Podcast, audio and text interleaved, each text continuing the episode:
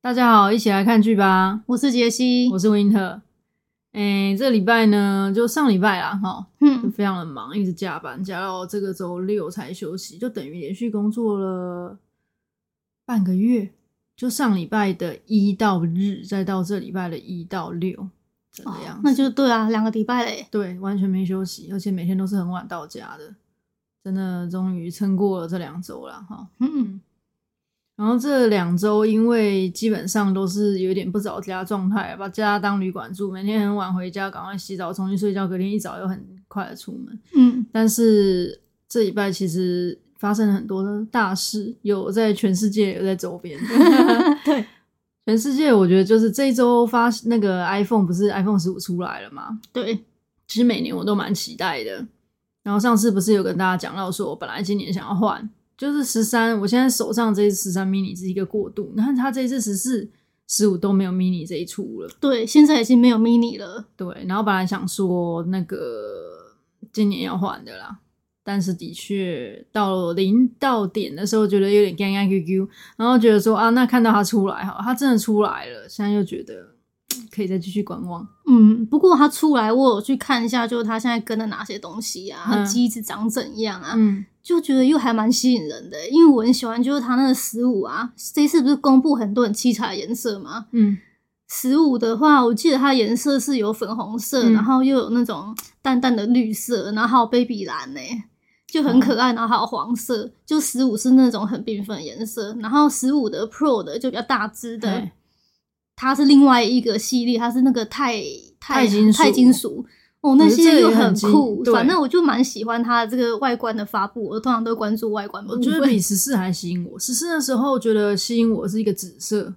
嗯，但是后来实际去看了之后，觉十七得好像觉得还好。就是看了我不知道那个紫色让我看了会有点不舒服，会有点想吐，我不知道其为实什紫么。色有时候弄得如果太深，就是它那个颜色太桃红，或有加桃红元素，你就会觉得看了有点想吐。对，我不太清楚，这是我们我家从小我从从小就会这样，基因问题还是怎但样是？现在不是流行那种比较淡一点，我就还蛮喜欢的啦，就比较少女的那种颜色。了解。然后，而且十四那时候本来十三米就过度嘛，所以十四的时候也曾经想过要换。嗯嗯，一来是我不是很喜欢十四这个数字，我觉得 iPhone 的数字影响我的决定也蛮巨大 的。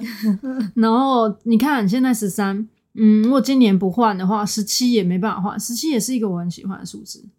了解。所以你要搭上，就是刚好换到喜欢的数字的那对，个，十五、十七，因为我如果现在不换，要一直撑到十七，我就对我现在的手机来讲，可能撑不也有过去也啦有一点小勉强啦。嗯。嗯，对啊，因为像这一次它发布的时候，它同时好像也有讲，它这个发布不是 iOS 更新到一个最新嘛，嗯，有些机型是它已经用不用不了的了。嗯，每次都这样啊。对我啊，们所以那时如候果你是那个真的太后面的哈，老机子之后还是会被13系统淘汰掉。 OK，而且你不觉得现在手机迭代换新更快了吗？你呃，因为你不觉得现在就是 App 什么东西，然后还有它 iOS 的这个容量越来越大，就是对，你根本真的。然后那个相簿也是啊，那个相片也是。尤其哦，我觉得在大陆，你用手机，你没有手机，你真的活不下去。因为就是这这两个礼拜很忙，是有台湾有这个高层来出差嘛，嗯然后他们用手机，感觉就是他们没想到现在手机可以弄成这样啊，我们很习惯，什么都在手机上面。然后像我台湾有朋友啊，还在用八，啊对对，我也有朋友在用八、对，欸这里你根本是不可能的，因为你又要支付，又要淘宝，又要什么那些，的，其实容量都很大，而且微信其实占很大的那个空间，内存、把储存的空间跟运行的空空间，据说它都在后台就几一秒钟更新几百万次这种的情况。嗯，而且这边人用微信是用，就是有非常多的功能啦。对你吃喝拉撒离不了它啦。对，你比如说，嗯、你要吃要叫外卖哈，用饿了么，你不可能走出去找的，你你你除非你骑电瓶车在附近找吃的，那你就是把自己当做一个外卖骑手了嘛。然后再来是，嗯，你要打车就用滴滴，路边招基本可以说没有。对你在路边，你真的要等计程车的话，你你会很过得很辛苦。也不太方便。对，而且你要跟他说你要去哪里，还要费一番功夫。对，就是没有像台湾就是建设司机这么厉害。你稍微一说，人家知哦，道、他他知道那什么地方，而且他还会抄小路什么的。嗯对，然后呃嗯、吃喝对拉，然后出行，然后买衣服也是，嗯除非你要去商场，像我们这里要到一个，比如说 Uniqlo 好了，最近的 Uniqlo 我们可能要半个小时，有很久吗？好像还好，九停经济起跳啦，干经嘛济起啊，半小时起起跳，跳四十分钟可能要哦，嗯嗯到 Uniqlo，然后你要像我们这种周末去，如果你要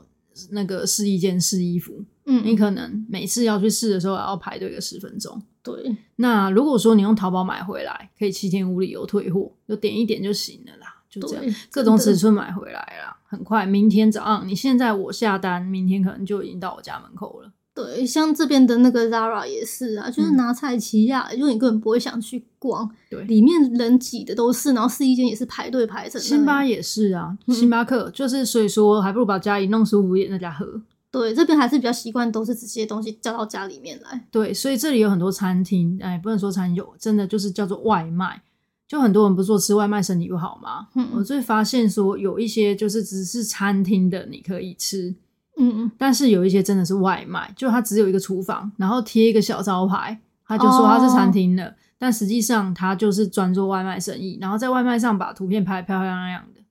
反正它就是不让你内用的啦，就完全没有内用区的这种呢，就要小心。我也觉得。嗯，然后，诶，呃然后我像我台湾朋友，他们都还是用手机在看 Netflix 啊、Disney Plus 这些东西，诶，就觉得蛮厉害的。反正我不知道是我们用手机真的很频繁，哦，像工作微信也用很频繁。然后到这里，我还有觉得另外一个很方便的，我觉得台湾的各种 App 其实都发展的不是很好，嗯银行的也是啊，然后一些生活上，像我很爱买书嘛，嗯嗯，这里有一个二手书的平台，它做一个 app 叫多抓鱼，超方便。我告诉你，就是嗯，你你选中一些想买的二手书，如果说没货，它还会通知你到货，然后它可以买也可以卖。你卖书的方式非常简单，像台湾现在的二手书平的一些买卖平台，像是茉莉二手书，它它有平台吗？我不知道他们有 app，我知道有这个店我，知道这有这间对，店。茉莉，然后读册，嗯，嗯这些呃都很难用。据我自己觉得都非常难用，什么你要先把书抛上去，然后有买家之后，你再拿去 seven 寄什么的。嗯，然反后正这定个价中间的是过程都有点麻烦，而且那个茉莉，我印象中它是有一些标准的，就是很多书况啊，它是不收。呃，不收这个是每个平台都会不收，但是我说它这个卖的流程很麻烦，哦，然后你可能要卖一大沓、一大叠书，那废纸这样再卖，你才能拿到一点钱。嗯，多抓鱼，然后哦，然后不讲完读册，读册的话，我看了一下，它是有一个中间抽佣，抽百分之三十五是几的这种费用，我觉得 OK 没问题。但是我觉得它只是在一个平台上没和你跟卖家，我感觉是这样，你并不是卖给读册，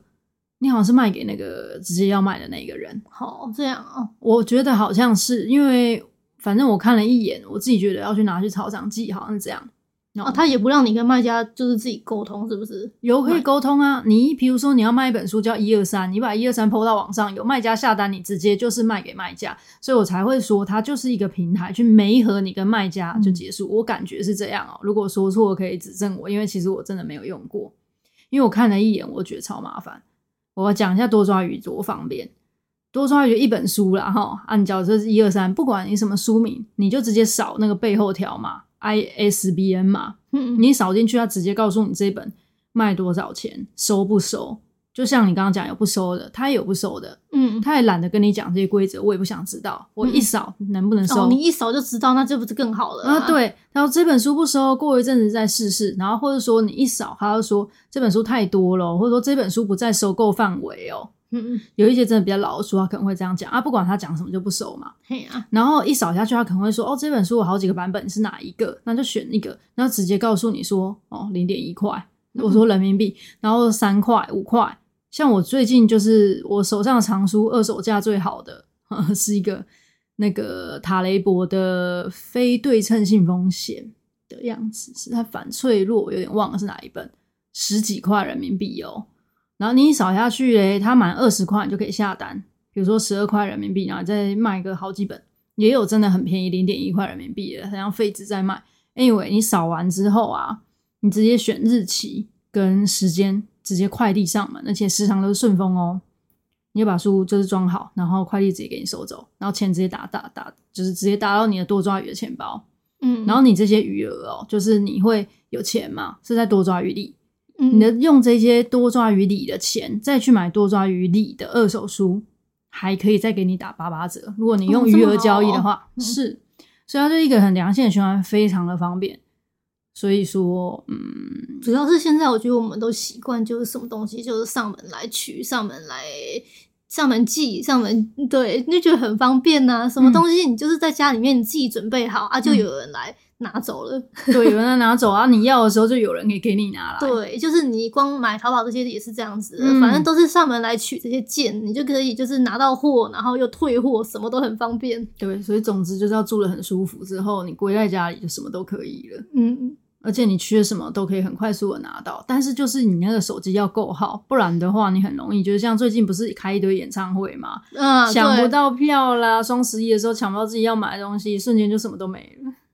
但是这个我真的不好说、欸，像抢票这种事情，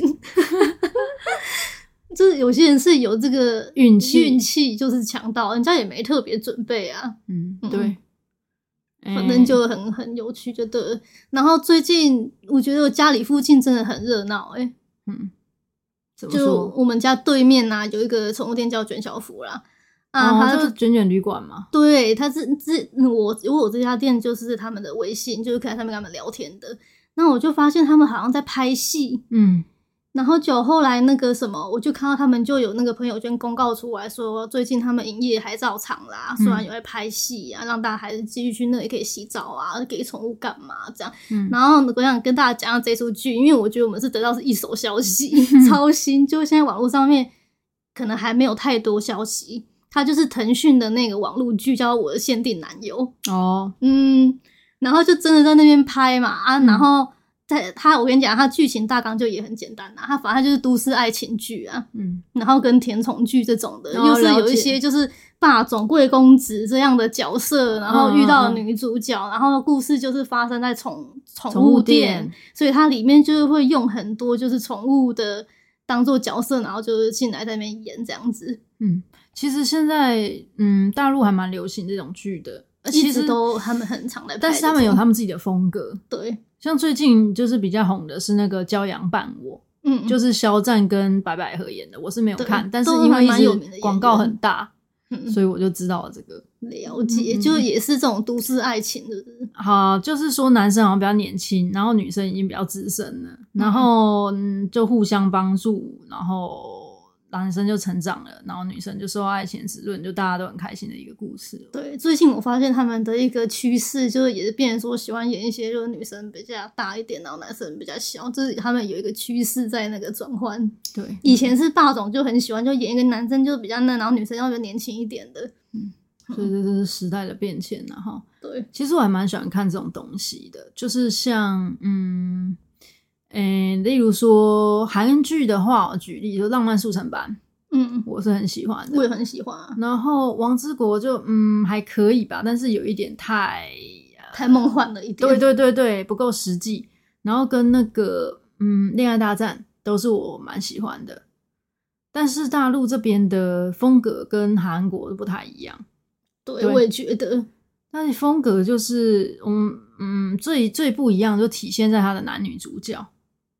外观上吗？对对，外表都嗯长得就是、是这边的审美喜欢的样子。对，其实我跟你讲，我后面就真的觉得说，哦，喜欢看陆剧的，真的都是喜欢，就是享受，就是这种视觉，就是比较养眼的画面，就是比较美、唯美的样子。他们这边演员找的，就是真的都长得很精致啊，嗯，干干净净的，对男生女生都是。然后就反正一定要可能眼睛长很漂亮啊，大大的，然后鼻梁要很挺翘啊，就是对都是这脸种专注在脸，。对脸都要这样很精致的样子。然后像我们喜欢这种内在美的哦，就比较难，就是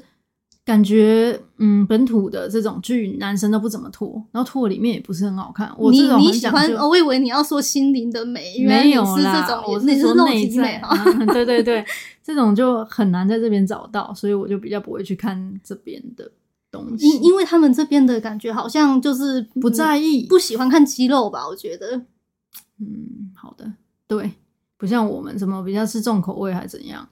我们比较喜欢有线条啦，就是嗯线条美。那可能是我们偏好啦哈，因为嗯台剧也没有很台剧剧也也还好会吧偶尔也会就是有这样的桥段出来，但是感觉都没有很好但看欸、是嗯，真的吗？其实我就觉得台剧是怎么讲，在介于这两者之间，嗯哼哼没有说真的就是很就是白斩鸡，但是也稍微有点练这样。因为我觉得韩剧练得很刚好啊，那你要不然嗯韩剧已经是介于，我觉得韩剧才是介于中间呢、要不然你叫美国队长怎么办？嗯也是哦，他那有点太就是，如果跟这些比起来，他那太夸张了。她那个真的是很漂 亮、欸真好。然后最近还有另外一个事情，就是我发现啊，昨天嗯，我发现我们家附近有划龙舟大赛欸、如果大家等一下听到背景有一个嘻嘻哈哈，然后冰冰乓乓的声音，就是在划龙舟。嗯，就是我们家大概走路五分钟的地方 有一条河，还还蛮长的，还我看蛮他这个河域还蛮广的。我们不知道那是什么河啦，反正就是最近我们要中秋节了嘛，然后昨天我们就听到有冰冰嘣嘣，然后大家吆喝声，我以本来以为是远处的施工，我想说哦现在施工都这施么工哦夸张了，还要吆喝什么？对，因为最近家里附近还蛮常爱施工的。对，就也是河那个方向嘛，嗯嗯哈、然后就出去一看，发现说在划龙舟，哇，从哇划的贼贼快、欸，嗯你不讲，其实我本来不知道，因为我以为就是是那种就是像妈祖在绕的那种声音啊，就是会敲锣打鼓啊，跟吆喝的声音，我以为是有这样的活动在附那近怎进行。是那怎么可能一直妈祖那个是会一下远一绕下近对，真的是一直在那边砰砰砰砰，然后一直在那边又又又又一直就是没有在停的对啊，啊就整就我们那时候我就有去看，就是那个盒子真的有好多艘的那个龙龙舟舟船在嗯竞赛，嗯，还蛮厉害的。然后而且其实我那时候啊，前几天的样子吧，反正我在我们社区群里面是有看到有那个龙舟的报名的。那时候我有注意到，就是在我们家附近，所以其实那时候我本来想说是不是要去报名一下，因为在家附近的。 原来现在都已经开始在赛了，然后你刚刚看到外面这么辛苦，我就不用觉得庆幸之啊至少之后还有好险没有报他。真的滑的好剧烈哦。但是他很多组人马一直在赛嘞，对啊，那但报名的超多人的啊，一定那很哪多人哪在那么报多名船，啊踊我就跃觉报得说名那些船那么大啊，哪那么多啊？那平常以前的时候是放在哪里？你知道呀？我们可能为他想太多哦。然后想要问大家一下，不知道最近听我们 podcast 有没有听到广告啊？就是我们的 host 是 First Story，、嗯然后呃，其实我们是一直都没有要开放这个广告的，然后只是说后台发生了一些错误，我们其实已经就跟他们反映了，但看起来现在还没修好，嗯就每一集都是那广告状态都是已开启，对，那因为我们都没有在点自己的 podcast，然后不知道就是实际听起来到底是有没有？对，所以就跟大家说一下，不是我们自己去开的。对，如果说因为有听到广告觉得就是很烦的话，那也不是我们的本意。请谅解，那我们就直接说一下今天要讲的哈。 嗯，今天想跟大家聊的是 Moving，异能族，嗯，我剧情简介一下，好的，一群有着特异功能的孩子跟他们父母的故事，这是我自己的剧情简介啊。嗯但我后来又看了 Disney Plus 的剧情简介，觉得他们写的是非常之好啊，所以我也给大家念一下哈。嗯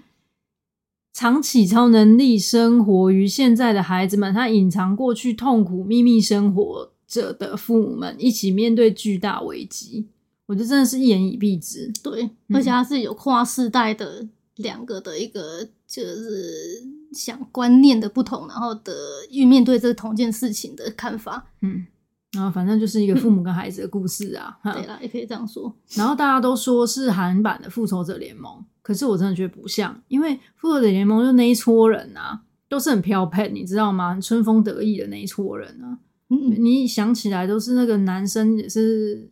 就是都很壮嘛。嗯，女感生觉身比较材都阳很好，光，对，然后站在那种我站在一个风口上啊，然后风这样吹，就是还有披风那种感觉， 然后每个人脸都正义凛然这样子，而且他们没有办法受政府的打压跟控制，他们嗯、他们好像已经合作的很好了，呃，或者是他们嗯有压倒性的力量，然后受到全国人民的崇拜，谁会觉得他啊们对很奇怪？他说啊，美国队长来了，怎样子都会很爱啊。嗯嗯然后，所以我觉得他这更像 X 战警，嗯，你知道吗？就是，而且尤其是他的 slogan 说，我们可以是怪物，也可以是英雄。啊那、这不就 S 战警那一撮人吗？嗯嗯，他们那个教授啊，然后讲著名的角色金刚狼啊、万磁万磁王吧，嗯万磁王，嗯，那些人。然后，呃，我觉得他们也是一群很有超级能力的小朋友嘛。然后不就是住在这个教授家嘛，然后去学习怎么使用跟控制他们超能力，然后来造福全人类。对一个故事。然后，而且他们里面的那些小朋友，他们呃，他们的这一种人，他们叫做 mutant，就变种人。嗯然后他们是以自己的力量，有的是以自己的力量为荣的，他们觉得人类好像很弱，然后他哦们是比较 advanced 的。嗯嗯然后另外他们就是有不同的意见，那有时候就会觉得说，哦，他们比较优越啊，或者是要怎么样做才是帮助世界啊，或者他们要自己争取自己的东西呀、嗯，所以他们的想法是很多元的，他们也不受，也不是像这样子，就是有，所以他们是也没有一个机构来管束，是不是？我觉得他们应该比较像组织吧。嗯然后，嗯、就是各自为政。今天我的想法是 A 就走 A 边，B 就走 B 边，所以你会发现他有时候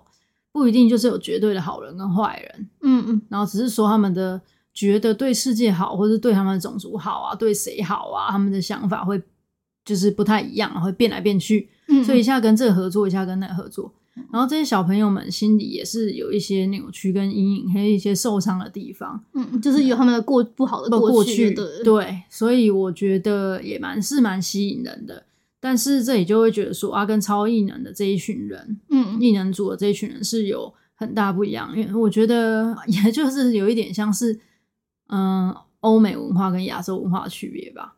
就是嗯亚洲这边好像很怕跟别人不一样，啊，对，对，然、后你一旦发现你哪里跟别人不一样，就是就怕别人觉得你很奇怪，就对，算你所以特他别聪明们，就是会隐藏起来，对。然后欧美那边好像就很牵眼啊这样子，嗯，然后反而会觉得我可以这样，我可以那样，就是有这种感觉吧。然后会运用自己的厉害的那个异能，对，而且他们不会乖乖的受人家的管束，说你叫我 A 就 A，叫我 B 就 B，对他们很难就是就是同被统一想法。嗯嗯，因为像那个《Moving 异能》这一出，它就是。这些人就是有异能的人，他嗯们本身好像对自己的这个才能是感到有一点点害怕、害怕恐的惧，对他们就是不想要发扬自己的这个才能，那然后政府就是拿就是利用他们嘛，嗯把这些人就是收起来做特殊训练啊，拿来干嘛干嘛这样，对，就是让我这想些到人另就是外一被出，管着。嗯让我想到另外一出就是那个 Jason Bourne，嗯，对对对，然后这些人就是脑子都比较单纯，他们不知道为何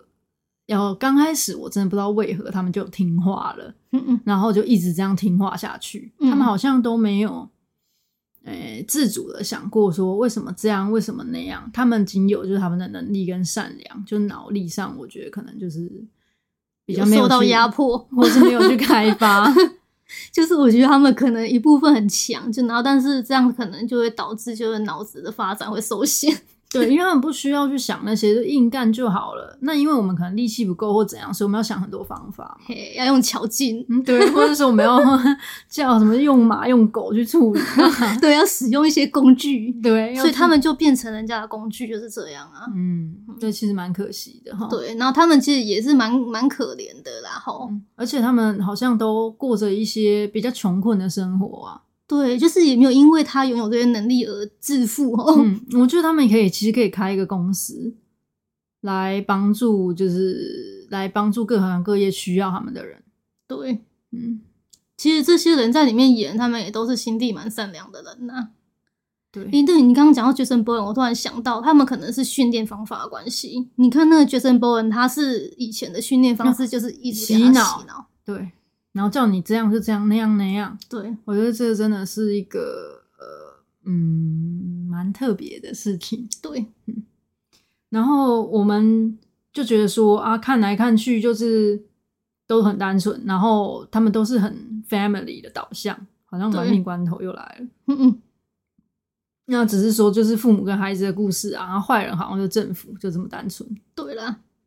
然后我们刚开始会想要看这个，是因为去年其实他就一直不断地在广告嘛，演员卡斯超坚强，嗯嗯，然后我们其实看了前面一部分之后就放弃，但是后又有一些朋友一直跟我们说很好看，所以我们又重重来重新看。又捡回来看的。嗯，那不得不说啊，真的是感觉到有点失望，不是说完全不好看，就是觉得说都看到第七集，我我目前只看到第七集，嗯嗯，然后就还在演那个会飞的小孩跟有治愈小孩的这种校园日常生活啊，只是有一个就是高潮点是那 Frank 要去杀他们对，的这个高潮点之外，其实平常就一直在演他们这几个人学学生的事情。对，虽然然后透着一点诡异，就觉得学校好像有什么事或怎样是这样。对，然后他们的父母的戏份真的是少之又少。嗯虽然我觉得重点应该是他们的父母啊啦，是我们的重点是他们的父对母，还可是能这一 我我不知道，反正我自己的重点就是他们的父母啦齁，然嗯后、因为呢，你看他在那个 Disney Plus，他好像是一次性上架七集，嗯，就等于他们自己可能也认定说这七是雷同的东西。 真的的确挺雷同的。然后因为我是有看到第九集，就是八跟九，后来又努力的往下看，就发现真的重点就出来，就是第八集跟第九集超好看的，我觉是得、哦，就开始在演那个韩孝周跟赵寅成的故事啦。嗯，那应该是因为看到你的重点了。嗯，对。然后，反正我后来是觉得，因为有嗯你看像《X 战警》啊，嗯他每一个角色就是他会整个一起演，他也会把每个角色单拎出来，就是变成一个电影来演他嗯过去啊，然后他怎么会形成他这样子的一个人啊，就会演的比较清楚。但是我觉得 Moving 他这个是他用这个方式，但是他是在一整个剧直接哦，搞了定，解，所以是他才会这样子。你看他前面是演这些小孩，然后小孩的过去，后面开始演父母跟父母的过去，嗯就是每一个角色呢，他其实都是主角。嗯，了解。所以说他就会敢让人家觉得说主题不明确，有对点啊，小所以我就分觉得散。结构好像有点怪，一开始很不习惯他这样子弄。嗯嗯，然后嗯，嗯而且他其实每一个角色啦，说实在，他们都是单拎出来当主角都很 OK，所以他嗯哦才会这样子演，因为加入了韩孝周对嘛。又又还有柳成龙跟赵寅成，就这三个，其实他们是单独的那种主角，嗯每个加到人里其面实去都可以做韩剧的一个主角，对，嗯，可以对理解你说这个事情啊。这种感觉，所以他才会说，呃，每一个人故事可能用一集到两三集的篇幅，就都在单演这个人，然后这个在演这个人的时候，其他的角色不一定会加入到他的嗯集剧里面。所以就是类似说把这个人当成一个电影在演的啦。嗯，你如果是这样子的想法，你就特别可以理解了啦。然后，嗯，好，然后里面就是，所以说，如果你喜欢看谁，你在那几集就会觉得特别能入戏嘛，就会觉得很对好看啊。可是如果你对某些人没兴趣，然后开始在演他的故事的时候，你就会觉得干你什么事，就不会想看啦。对，就像 Frank，其实他中间有一集稍微有在讲 Frank，嗯，就有是这个刚开始派去清除这个韩国大佬的一群一的一个快递员，他嗯其实美国的嘛，对，然后他是小时候被抓走，被从妈妈身边带走，然后去接受一连串的艰苦训练之后，对变成这个无情的杀人机器的一个人。嗯嗯但是呢，他杀了其中一个理发店老板娘之后，然后去参加葬礼，因为他想要赶尽杀绝这个理发店老板娘的孩子。嗯他嗯发现说这一坨孩子是领养来的，根本不是超异能的人。嗯然后他就面对其中一个被领养的孩子，问他说：“她是一个好妈妈吗？”就这一段，我觉得有一点没有必要。嗯嗯，因为嗯、你要他演的这一种很悲情，干嘛呢？你没有要深入剖析他的故事，你只是为整个剧就是加重了一个说政府都很坏，然后小孩很可怜，这一群人都不得已，然后说这个人就是没有脑，或者说脑子完全就是被被被洗了，还是怎么样？就这种感觉而已。嗯嗯，嗯，没有增加一个，还不如就把它塑造成一个杀人机器算了。嘿，对，只是说他可能有想要把这个人又在铺，就是怎么把他的像刚感刚讲情的引出来对，又引出他这个感情，可能有这个用意也是有可能啊。嗯啊，但是你看，你说他现在如果想要拎出他的这些情感，然后你当做一个小诅咒的话啦，嗯，他又没有整个很演的很多，所以对你就会觉得说这整出他如果演的怕是有一点点的是多格格余不入了。对，嗯，可能他就是从头到尾就想要去表现父母跟孩子的情感啊，因为这些嗯会飞小孩、有自愈能力的小孩都是小孩，然后他们的父母就是前一代的。然后他们就是为了要勾勒父母跟小孩之间的情感，所以 Frank 这边呢也要稍微嗯，弄点一到下对。 然后这一出就我最喜欢的就是三个角色，就其实这些演员呢，我之前都看过，但是没有看很，就是没有说一直追着他们的剧在看。嗯但是你当你就是有看过他们的时候，嗯就你都对他们印象很深。嗯就是其中我最喜欢就是那个刘成龙这个演员，哦嗯，我也蛮之喜欢前他，就是我在第一次看到他是看那个什么《双面君王》这个电影哦，哦，电影不我是好连续像剧没看，我已经有点我没有印象了。这个电影是那个李秉宪主演的，他就是演那个一人分饰两角的那个君王。那我没有看，没有看，我看的是吕珍九的。对，，你看那个吕珍九，那是演成的剧，嗯，就是跟大家超级推荐，就是《双面君王》的电影超好看的，它其实就是吕珍九那一出的浓缩版啊。嗯，吕珍九那是剧就拖的比较长一点，但剧情就差不多，大差不差就是那样。嗯然后里面就柳成龙他在里面就是演一个就是监视就是这个李秉宪的角色，然后到后面就是放生他，就没把这个人杀掉。嗯那时候是看他就觉得说这个演员很就在里面演这个角色是很酷，嗯，然后之后又看他演那个《机不可失》那个电影，就是突然又变得很搞笑，就觉得整个看到一个不一样的他，哦，他其实可以演严肃，他也就带自带有一种喜感，不知道为什么。是他现在就是已经变得就一直很喜感的感觉，就一直在炸鸡店里面工作的人。然后《机不可失》呢，它就是也蛮好看，但是它是比较娱乐效果的一了个解感觉的啦。啊反正就柳成龙他带领的一群人啊，为了埋伏嘛，就开了一个炸鸡店，那边埋到最后就是炸鸡生意很兴旺这样。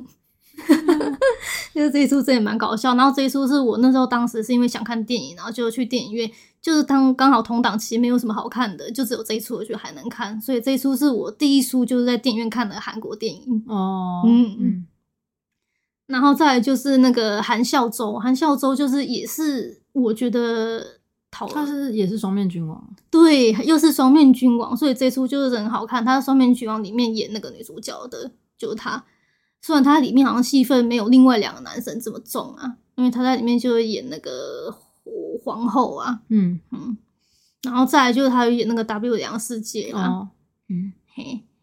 这一出其实我有看前面，但后面真的觉得太可怕了，就不敢看看下去，有点诡异。我觉得，我觉得我好像我的书都要冲出来，就是把我他拉对进去。他最后反正就也是画风丕变的感觉。这一出，啊、反正韩孝周也是一个蛮有名的演员，然后就是长得就是比较属于比较那个气质类型的，嗯，嗯，是然后再来就是赵寅成啊，赵寅哦成我发现他的那个作品啊，真的超少的、欸，，对，因为我对他的印象就是停留在那个没关系我是也我爱也情，是，我是看了他这个，然后我以为就是他中间有拍，又有在拍很多戏，只是我没去追，就没想到他真的没什么戏诶、连电影也没有，然后那个连续剧就也很少，就是作品真的很少。然后再没关系是爱情的前一部，就是那年冬天风在吹，这一出也超有名的啊哦那。所以我想说，这个超这个异能这 movie 这一出才会把他演成一个失踪的人，是不是？对，这这是很感适觉合他，啊就是有一年可能会失踪掉的感 觉，失踪在大家的视线里面，就是电影啊、剧啊都不拍，嗯都没有，都不知道去哪里了。 对。然后后面回来就是一个精彩华丽回归。哎、对，就我觉得我也蛮喜欢看到他的，不知道为什么。嗯，我也 是。嗯，然后我我觉得，因为现在这个东西还没有 ending 嘛，然后我觉得这出戏还有另外一个地方让我觉得比较可怕，就是他的血腥场面都演的很很很，就故意要描写，我只能这样讲。然后后面三集大结局的时候，现在在韩国已经过审了，所以下礼拜应该可以如期的上映，但它是十九禁，嗯，就就可能有一些场面太过血腥，不适合给小朋友看，这我就会有点抗生，就是你说那个后三集变成十九禁，是不是？好像啊，是前面这这样子些都是还是可可以的。所以我觉得前面这些我就已经有点抵挡不住，我可能只能看普遍级。 对啊，我觉得他有一些就是杀人场面可能会有点还是比较暴力啊，比较恶心一点，就看了不太舒服啊，我真的不想看到这些东西。好吧。然后我刚刚讲到那个什么赵寅成啊，他在里面就是他，我真的是等超久的，因为我知道他有演，结果后来竟然给我到第八集才出现呐、所以我难怪就是很多人都会觉得一到七是没有在干嘛的感觉，嗯我也觉得就是主角这么晚才出现是怎样？真的，然后他在里面就是演一个安七部的一个黑色要员啊。那、安七部的话，哦，黑色要员好像就是他们里面就是出最外厉害的勤最厉害，就是手脚最厉害啦。就杰森蹦，对，然后都要做一些很危险的工作的啦。嗯，然后还有白色的要员啊，就是里面在内勤的，搞一些文书 paperwork 的那种，嗯哦就是白色的啊啦。那如果这样子讲的话，那我一定是白的、啊，你是黑的。然后那个什么，呃我后来就有去查，因为很多就是韩剧、电影什么都会讲到安七部，我就很好奇，查了一下韩安七部，就发现是真的有韩国是有这个单位嘛，而且哦它是那种就就像韩国中 CIA 情啦，局嘛，嗯对，它就是而且。更厉害的是，就是它的成立其实是，嗯，它是比照美国 CIA 的这个结构在一个在模 run 板的在弄的，嗯然后美国还类似像顾问这个角色是，就是有在辅导他们啊怎么弄这样子，然后等于说他们两国是有互相在合作这件事现在还是这情，样哟。应该现在也没有是了嗯我不不太知清道，楚嗯不太清楚现在。反正我知道他的这个成立的这个背景之后，我真的觉得很惊讶，我只能说，哎、是的哟。对我然后我不不 好说。嗯，就觉得还蛮真的蛮特别。然后他们现在就是成立这个东西啊，其实当时好像在韩国是，呃，韩国民众好像不太喜欢，哦因为因为这个部门它是凌驾于任何之上的嘛，所以它不受管束，就是想干嘛干嘛，就人家就会觉得说，只要他可能怀疑你们家，你们他就可以随便就是诛灭你们家所有人都没关系，哦就是那整个无法无天的。他只要怀疑你可能跟谁有什么关联，就你被怀疑到你就完蛋，而且你没有办法，政府也管帮不了你那种感觉。这么可怕，嗯嗯，就是权力比较大，然后没有人可以管，所以那时候就是有在看那丁海演演那什么雪降降花，花，也是因为就是安七部这事情也闹得很大，因为当时就是他在里面有演出一些就是美化安七部的一些场景，哦，了解，就就然后引发对就是整个那一韩出国很多不人满。在对很多人在抗争嘛，对，那一出我有看，因为就是丁海演的关系嘛，就想要看他，然后就有看那一出。那一出我没看，因为我觉得也是一个很不开心，我不敢就看。真的很不开心，就是到了 ending 的时候，也不是什么 happy ending 啊。那、雪降花不是也是 Disney Plus 的吗？对，我就觉得啊是怎么样？他为什么哦就哦为是什么一定 Disney 要？ Plus 一定一定要去挖这些事的、啊？我也觉得好奇怪哦啊！嗯对啊啊！然后那时候雪降花就是，甚至就是还有人就是好像到那青瓦台就去请愿说，拜托你们就赶快下架这一出，不要演，看不舒服 这样。哦 这么然严后重，还有就是因为他 Disney Plus 不是上就是在这平台上面播，所以一定有很多就是外国就是西方国家人会看嘛，所以韩国人就是也很担心，就是他们觉得是呃不对的形象，就是会导致西方对他们有什么有误误解，解所以就也在抵抵制 Disney Plus。我觉得他们好危险哦，干嘛一直要演这个题材？对啊，我觉得 Disney Plus 干嘛要这样弄 啊？但是这一出我觉得演的应该算是比较符合他们的那个历史背景的啦，就是也没有特别美化，也没有怎么样，反正就所以他们就安然度过。嗯，那就期待 Moving 这个下礼拜应该算这礼拜的大结局了。对哈，然后我应该还会继续缓慢的追啦。我应该要克服一下心理的障碍啊。嗯，好，那就到这里，拜拜拜。拜。